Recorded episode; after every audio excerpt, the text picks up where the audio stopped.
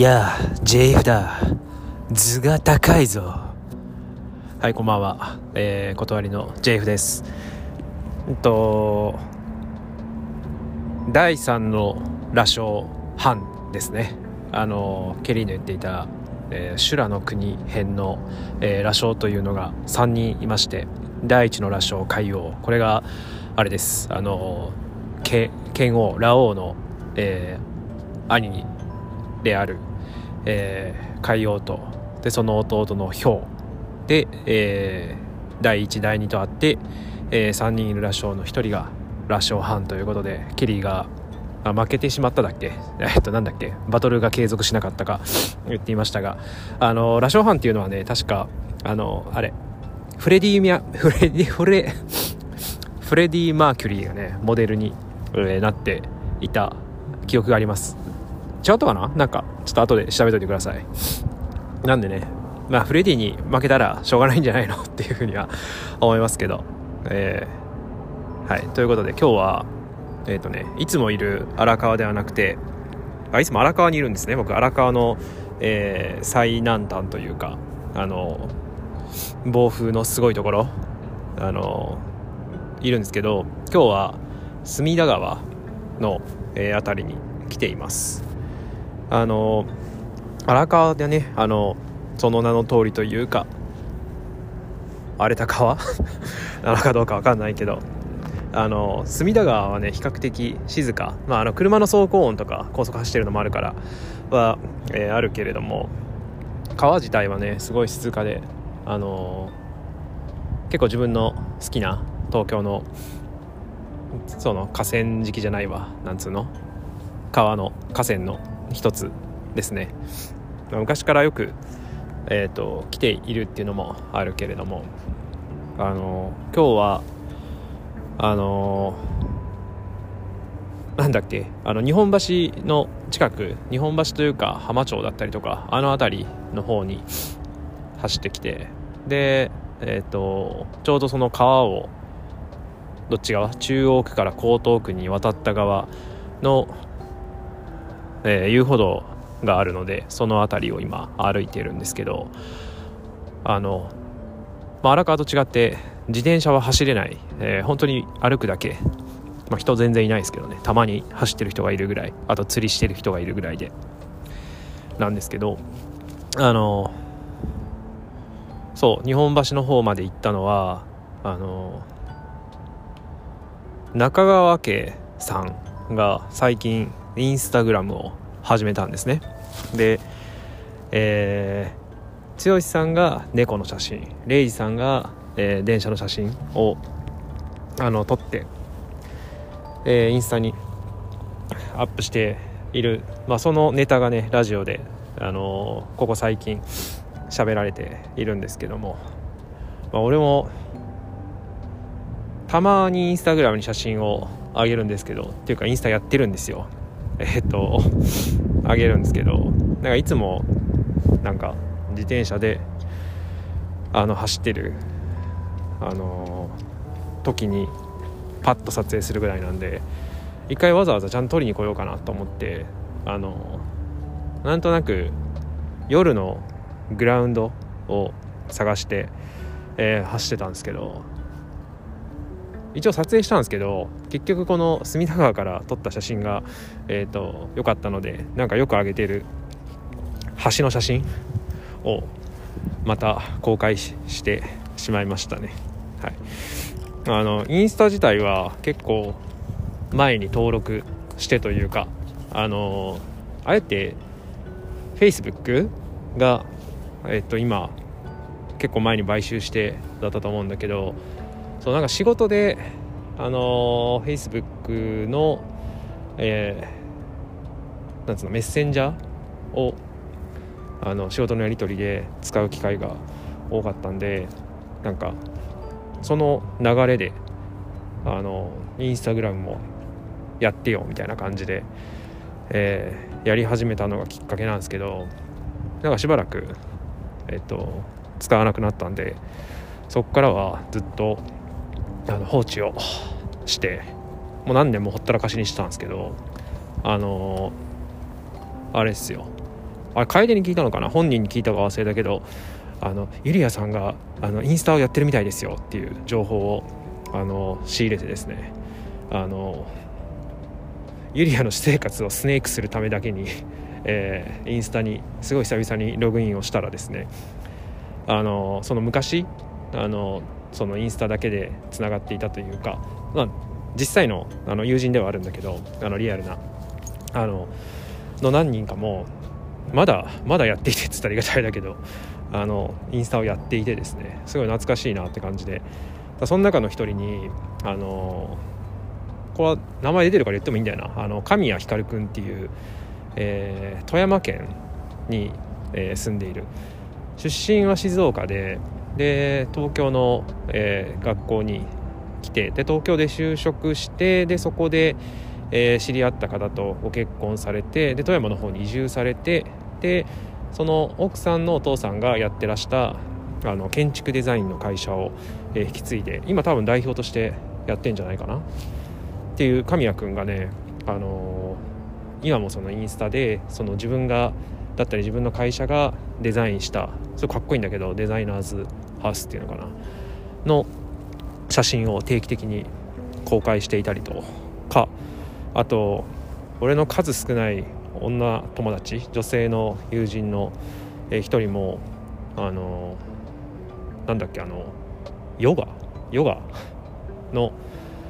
えっ、ー、とちょっと著名なインストラクターの方とあの古い友人で俺もお会いしたことはあるんだけどだその友達はえっ、ー、とそのヨガの様子というかすごい健康生活みたいな、えーと、その写真をあの公開していて、まあ、その2人ぐらいかあとテッシーかあの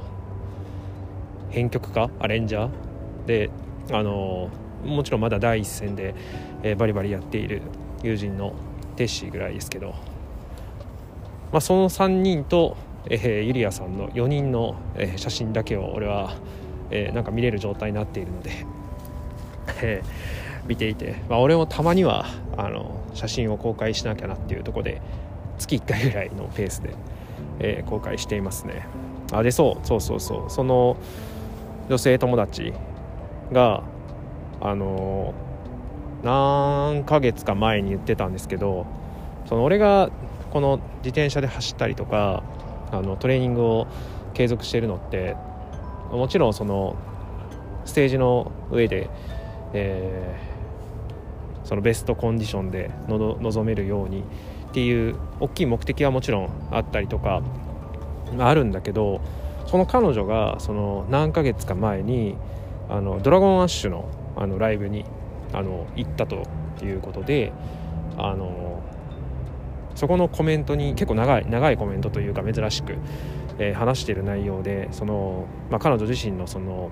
音楽に対する人生観っていうのかな？クラブサウンドに対する人生観とかロックに対しての思いだったりとか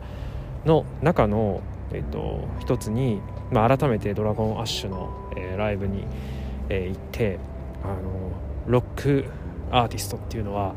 細マッチョじゃなきゃダメだよねっていうのがあの書いてあって、俺に言ってる言葉ではもちろんないんだけれどもその言葉もあれですねよしトレーニングを続けようという えー、気持ちに、えー、させられた、えー、コメントの、えー、一つでは、えー、ありましたね。ということでまあなかなかねあの仕事で写真を撮るだったらなんかもう目的が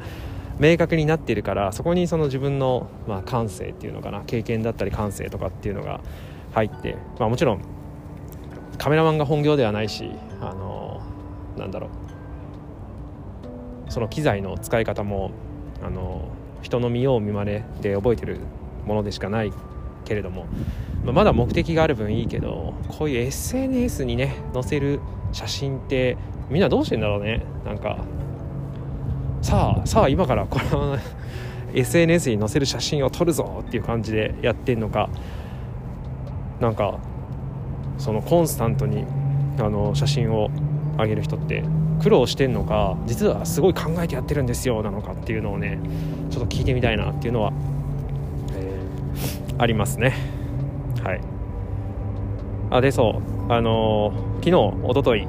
あの、断りの曲をあ全然話違うんですけど BGM に流せるかっていうのをちょっと試したんですけどあの、まあ流せますね。流せるんですけどあの結構面倒なのとなんつうのその普通に BGM を選択します。じゃなくてなんか飛行機かヘリが飛んでる。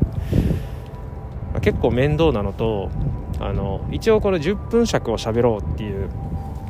あの訓練場なので10分尺となると1曲だと持たないですね。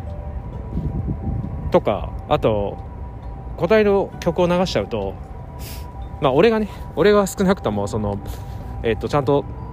流れたかなとかっていうのを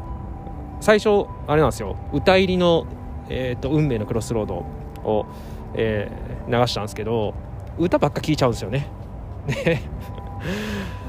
でその後にその歌なしの音源を流したんですけど結局曲を聴いちゃうなっていうところだったりとかあとそうそうそう10分持たないからえっ、ー、と、まあ、10分ぐらいの曲ができたら えー、流してもいいのかもしんないですね。でもこれそもそも俺最初始めた時って BGM つけずにえっ、ー、と配信したんだけど何回目からの誰かのエピソードからなんか BGM がなんか乗る文化になりましたね。こういうの何にも言わずになんかこういうの始まるっていうのも面白いなっていうふうには思います。はい。まあということでいいごめんなさいちょっと今違うことやってました。はい。あのはい。まあそういうことでまあ10分あ経ってますね。では。終わります。明日明日明日明日なんだっけ？えー、っと明日明日そう生放送ですね。はい。断りの、えー、Are You Ready to Rock 鳥越アズリ FM で15時から。えー、ゲストにあれです。えー、ラジオ DJ えー、田修さんをゲストに迎えてあの僕そのギリギリですけど、えーと、昨日かな、えー、に、えー、東京の中央 FM というコミュニティ FM あの京橋の東京スクエアガーデンっていう、えー、ところにある FM 局で、えー、田さんがやってらっしゃるえっ、ー、とあアエサムロックっていうアエサムロックか。もうちょっとなんかいい声だったんだけどのあの音楽の、えー、番組があって、えー、それは一応事前にあのチェックをさせていただきました。はい。まあどんなトークになるのか楽しみなのともう一つ、えー、今回は予告編の通り水木くんのあの限界チャレンジがあるんですけどもちょっとちょっとね楽しみなことがあるんです。まあいいや。はい。じゃああのぜひ見てください。がなんか具だったら最後。じゃあ帰ります。